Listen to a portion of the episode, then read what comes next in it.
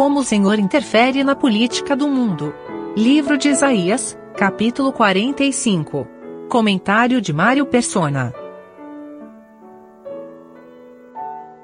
Em 2 Crônicas, capítulo 36, nós vemos que Ciro, que aqui no nosso capítulo diz que é ungido, 2 Crônicas 36, 23. Assim diz Ciro, rei da Pérsia: O Senhor Deus dos céus me deu todos os reinos da terra e me encarregou de lhe edificar uma casa em Jerusalém, que está em Judá. Quem há entre vós de todo o seu povo, o Senhor seu Deus, seja com ele e suba. Ciro reconhecia de onde veio a sua, as suas conquistas ele conquistou muitas terras, e nós passamos outro dia pelo capítulo 43, e o Senhor fala o que ele deu a Ciro para uh, como, como recompensa pelo cuidado dele sobre Israel e para edificar uma casa. No capítulo 43 de Isaías, versículo 3: Porque eu sou o Senhor teu Deus o Santo de Israel, o teu Salvador, dei o Egito por teu resgate, a Etiópia e Seba por ti. Enquanto foste precioso aos meus olhos, também foste glorificado, e eu te amei pelo que dei os homens por ti, e os povos pela tua alma. Deus falando isso a Israel, ele havia dado o Egito, a Etiópia, Seba, homens, a quem ele deu? A Ciro. E Ciro, agora no capítulo 45, assim diz o Senhor ao seu ungido, a Ciro, a quem tomo pela sua mão direita para abater as nações diante de sua face. Eu soltarei os lombos dos reis para abrir diante dele as portas, e as portas não se fecharão. Eu irei diante de ti, endireitarei os caminhos tortos, quebrarei as portas de bronze, despedaçarei os ferrolhos de ferro e darei os tesouros das escuridades e as riquezas encobertas, para que possas saber que eu sou o Senhor, o Deus de Israel, que te chama pelo teu nome. Deus usa as nações pelo seu povo, para o seu povo. Isso é, é importante nós entendermos isso, porque muitas vezes nós vemos tanta, tanta inquietude por parte mesmo de cristãos com respeito à política, à situação do mundo, aos governos, e nós nos esquecemos que Deus é quem põe os reis e Deus é quem tira os reis. E não só faz isso, como ele controla os reis ao seu bel prazer, segundo as necessidades ou os desígnios dele para o seu povo. Para o seu povo.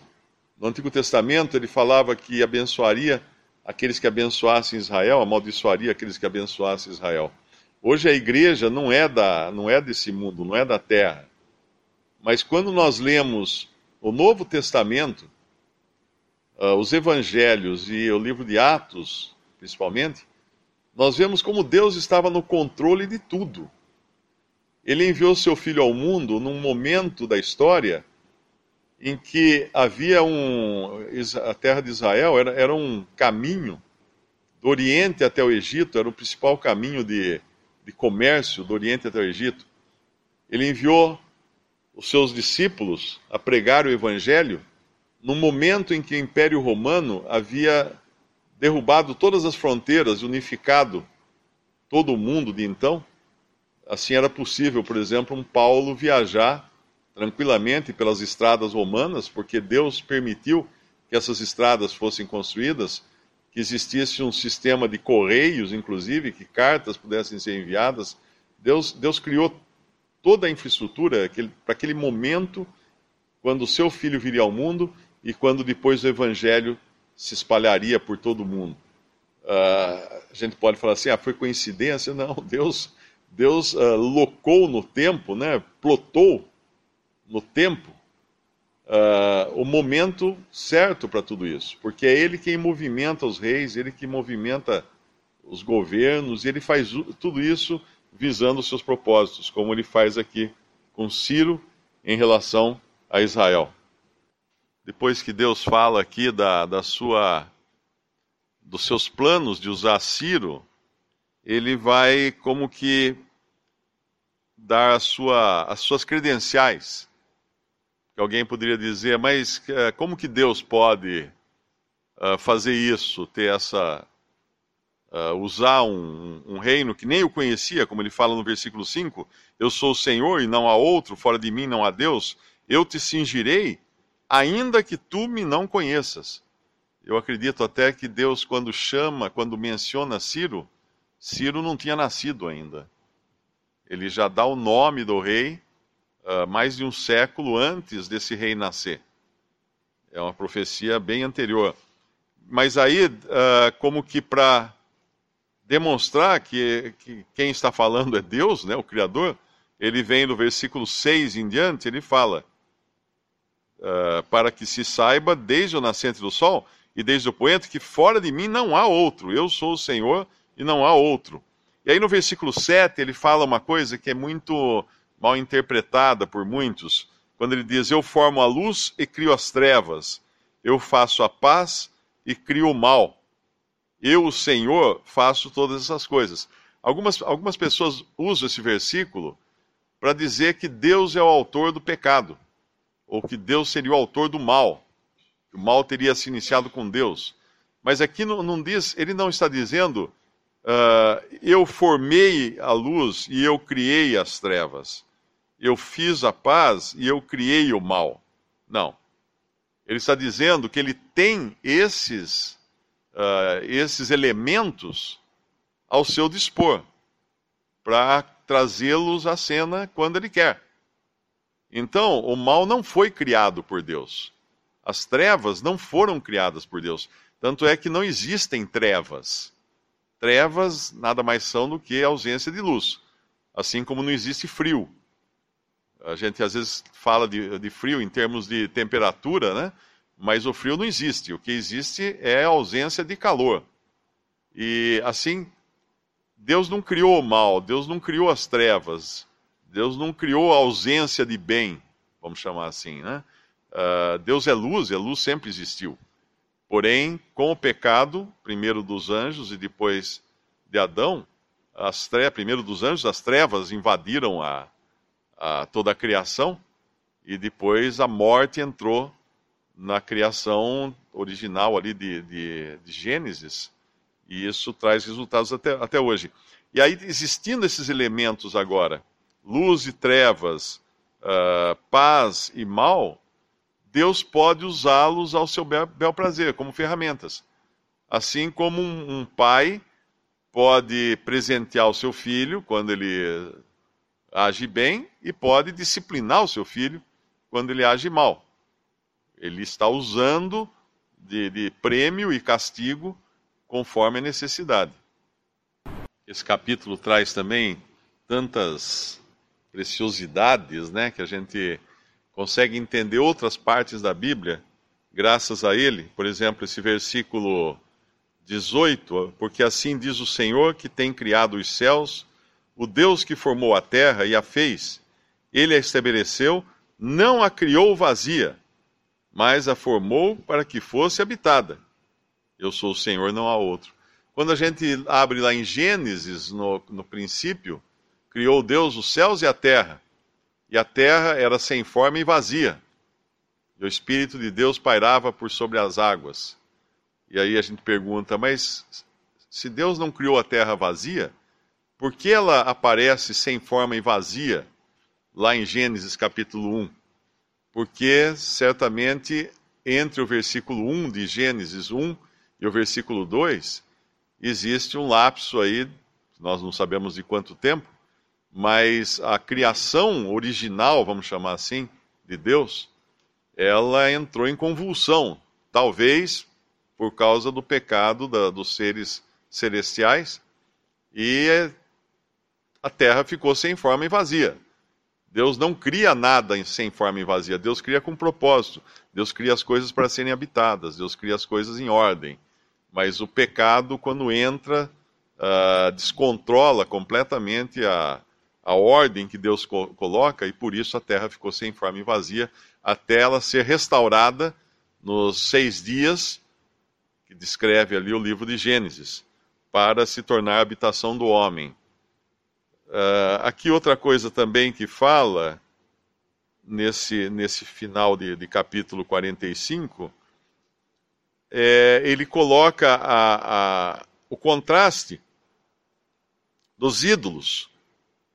Versículo 20: Congregai-vos e vinde, chegai-vos junto os que escapastes das nações. Nada sabem os que conduzem em procissão as suas imagens de, de escultura feitas de madeira, e rogam a um Deus que não pode salvar. Depois ele falar tanto de si mesmo, do seu poder, da sua majestade, da sua glória, uh, ele mostra a, a loucura daqueles que confiam nos ídolos, nas imagens que levam em procissão. Uh, gente que mora num país católico sabe muito bem o que é uma procissão. Uh, imagens que não podem fazer nada, não podem ajudar de maneira alguma as pessoas que se chegam a elas, as pessoas que creem nela. E, e antes que alguém possa falar que existem alternativas, né, como todos os caminhos levam a Roma, sim, todos os caminhos levam a Roma, mas a, a, a Deus, não. E o versículo 21 ele fala: Não há outro Deus senão eu, Deus justo e salvador, não há fora de mim. O que é um Deus justo e salvador? É um Deus que pode ao mesmo tempo julgar com justiça e ao mesmo tempo salvar com misericórdia. Aquele que pode, pode uh, é, é justo o suficiente para condenar, mas é misericordioso o suficiente para salvar. E aí, antes que alguém alegue que é, que é muito difícil, então, ser salvo, ele vem com esse versículo 22: Olhai para mim e sereis salvos, vós, todos os termos da terra, porque eu sou Deus e não há outro. Olhai para mim.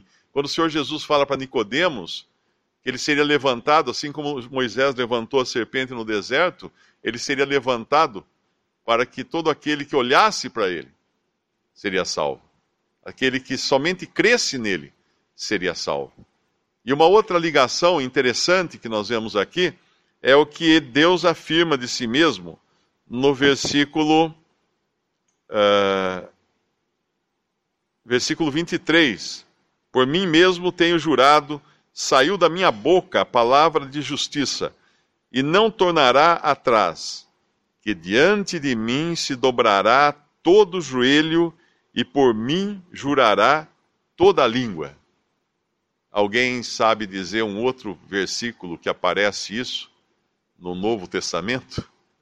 A gente vê daí uma ligação uh, maravilhosa né, desse mesmo Deus do Antigo Testamento de quem é dito essa passagem, de que diante dele se dobrará todo joelho e, e jurará toda língua. Ah, está lá na parede, né? Eu não consigo ler a referência. E toda língua confesse que Jesus Cristo é o Senhor para a glória de Deus Pai. Uh, e aqui está o começo: para que ao nome de Jesus se dobre todo o joelho dos que estão nos céus e na terra e debaixo da terra, e toda língua confesse que Jesus Cristo é o Senhor para a glória de Deus Pai. Filipenses capítulo 2, acho que é isso. É? Filipenses 2, versículo 10. Versículo 9: Pelo que também Deus o exaltou soberanamente e lhe deu um nome que é sobre todo nome para que ao nome de Jesus se dobre todo o joelho dos que estão nos céus e na terra e debaixo da terra. E nessa hora a gente vê a loucura daquelas religiões que tentam dizer que Jesus não é Deus, que Jesus não é Jeová, que seria um outro, seria um ser criado, um anjo, alguma coisa assim. Uh, a referência é a mesma feita para Jeová do Antigo Testamento e feita para Jesus do Novo Testamento. Por isso que lá em, uh, em João, em 1 João, eu creio, diz: Este é o verdadeira, verdadeiro Deus e a vida eterna. Esse quem? Jesus, o seu Filho de Deus, é o verdadeiro Deus e a vida eterna.